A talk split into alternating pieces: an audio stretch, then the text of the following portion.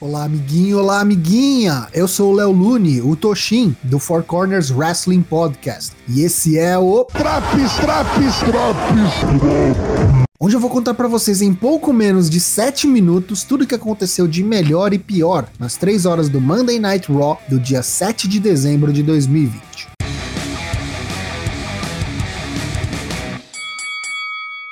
Começa o primeiro Raw de dezembro com a víbora Randy Orton, que após um VT do ocorrido na semana anterior entre ele, Alexa Bliss e o Find, diz: qualquer homem comum estremeceria só de pensar em enfrentar o Find. Mas Orton não é um homem comum. Ele quebrou sua bússola moral anos atrás. E ao contrário do Find, Randy não precisa usar uma máscara para deixar a escuridão sair. Começa uma nova edição da Firefly Funhouse no telão, Após um game show batizado de Let's Get Randy, com participação dos marionetes de Bray, Orton diz que no TLC ele enfrentará o Fiend, mas nesta segunda-feira ele desafia Bray Wyatt para um combate. Bray aceita.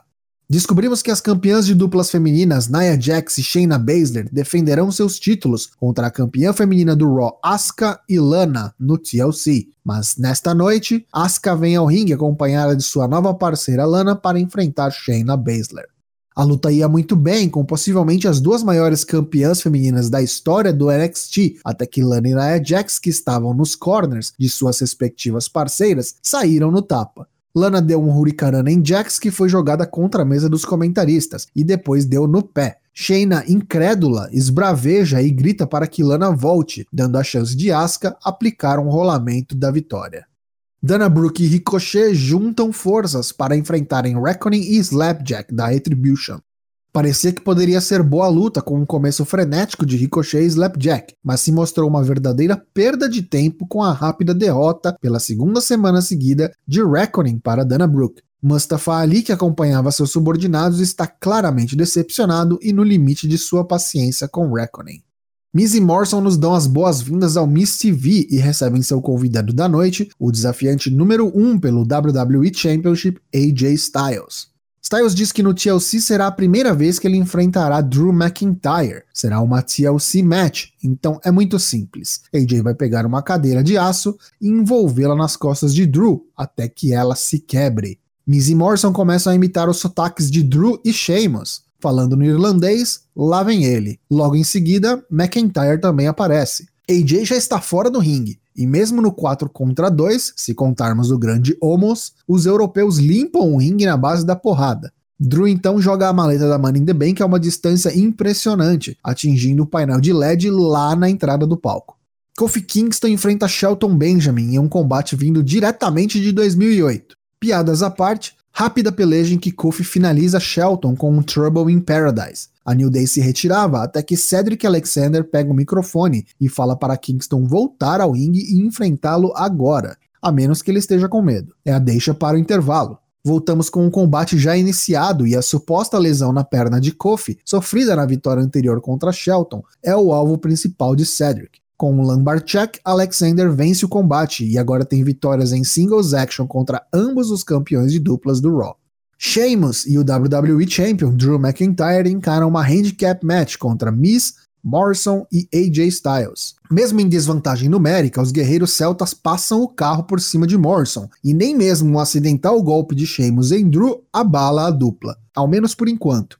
Após o intervalo, Miz agora é a vítima dos Faces, até que finalmente Styles entra na luta e domina Sheamus por uma porção dela. O hot tag para McIntyre é providencial e o escocês limpa a casa até que é atingido ilegalmente por AJ. Sheamus faz o tag, atinge Miz e quando tenta um bro kick contra Morrison acaba atingindo Drew novamente. AJ aproveita e sela a vitória com um Phenomenal Forearm bem aplicado no irlandês.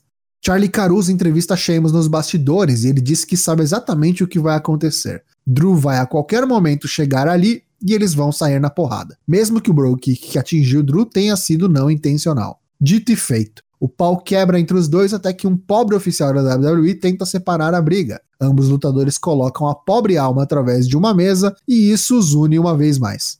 Jeff Hardy enfrenta o campeão dos Estados Unidos Bob Lashley, o CEO da Hurt Business. Bom combate dos veteranos. Quando MVP ameaça interferir ao subir no apron, rapidamente surge Riddle, que o impede e fica no corner de Jeff. Hardy encaixa uma boa sequência de movimentos e depois de um Whisper in the Wind certeiro e um Twist of Fate, vai para o Swanton Bomb, que é esquivado por Lashley. O campeão acerta um poderoso Spear e depois finaliza o combate ao colocar Jeff no Hurt Lock. Bob se recusa a soltar Jeff mesmo após o tap out, e isso faz com que Riddle intervenha. Lashley arremessa Jeff contra Riddle e sai do ringue. Ele e MVP come o que restou dos donuts de Riddle e se retiram, enquanto riem dos babyfaces. Hora do main event, Randy Orton enfrenta Bray Wyatt. Diferente de outros combates em que Bray Wyatt e não o Fiend participou, aqui Bray emplacou diversos movimentos ofensivos. Parecia realmente interessado em vencer Orton. Randy também estava motivado e isso ficou evidente no combate. Após uma tentativa falha de Sister Abigail de Wyatt, Orton atinge com um Draping DDT e um RKO. As luzes se apagam imediatamente. Quando voltam, quem está no chão sofrendo a tentativa de pin de Orton não é mais Bray, e sim o Fiend. Ele rapidamente coloca Randy no Mandible Claw e em meio às luzes vermelhas e sem um vencedor, termina o Raw. Pontos negativos deste Raw de 7 de dezembro de 2020. Eu espero que essa série de derrotas da Reckoning seja o caminho para que ela remova a máscara e deixe a Retribution para tornar-se novamente Mia Yin. Caso contrário, eu realmente sinto muito pela pobre wrestler. Essas fields intermináveis entre New Day e Hurt Business e Nia Jax e Lana já estão mais do que saturadas. Me dá logo uma conclusão e bora pro próximo capítulo, por favor. Já os pontos positivos deste Raw. Eu gostei da quebra de expectativa usada na briga entre Drew e Sheamus. Parecia que seguiriam pelo caminho mais clichê, com a amizade encerrada após um ou dois pequenos deslizes, mas fomos surpreendidos e o cozimento lento dessa field continua.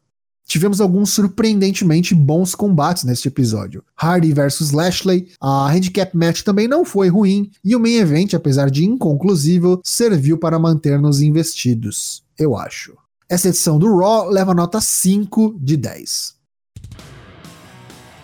E aí, tá curtindo os drops do Raw? Não perca também as edições do NXT, Dynamite e SmackDown. E participe das quartas de final do Valadares Best of the Year Classic, que começa nessa terça-feira, dia 8, e vai até o dia 14 de dezembro. Confrontos eliminatórios para que você escolha os melhores wrestlers do ano nas categorias masculina, feminina e duplas. Até semana que vem!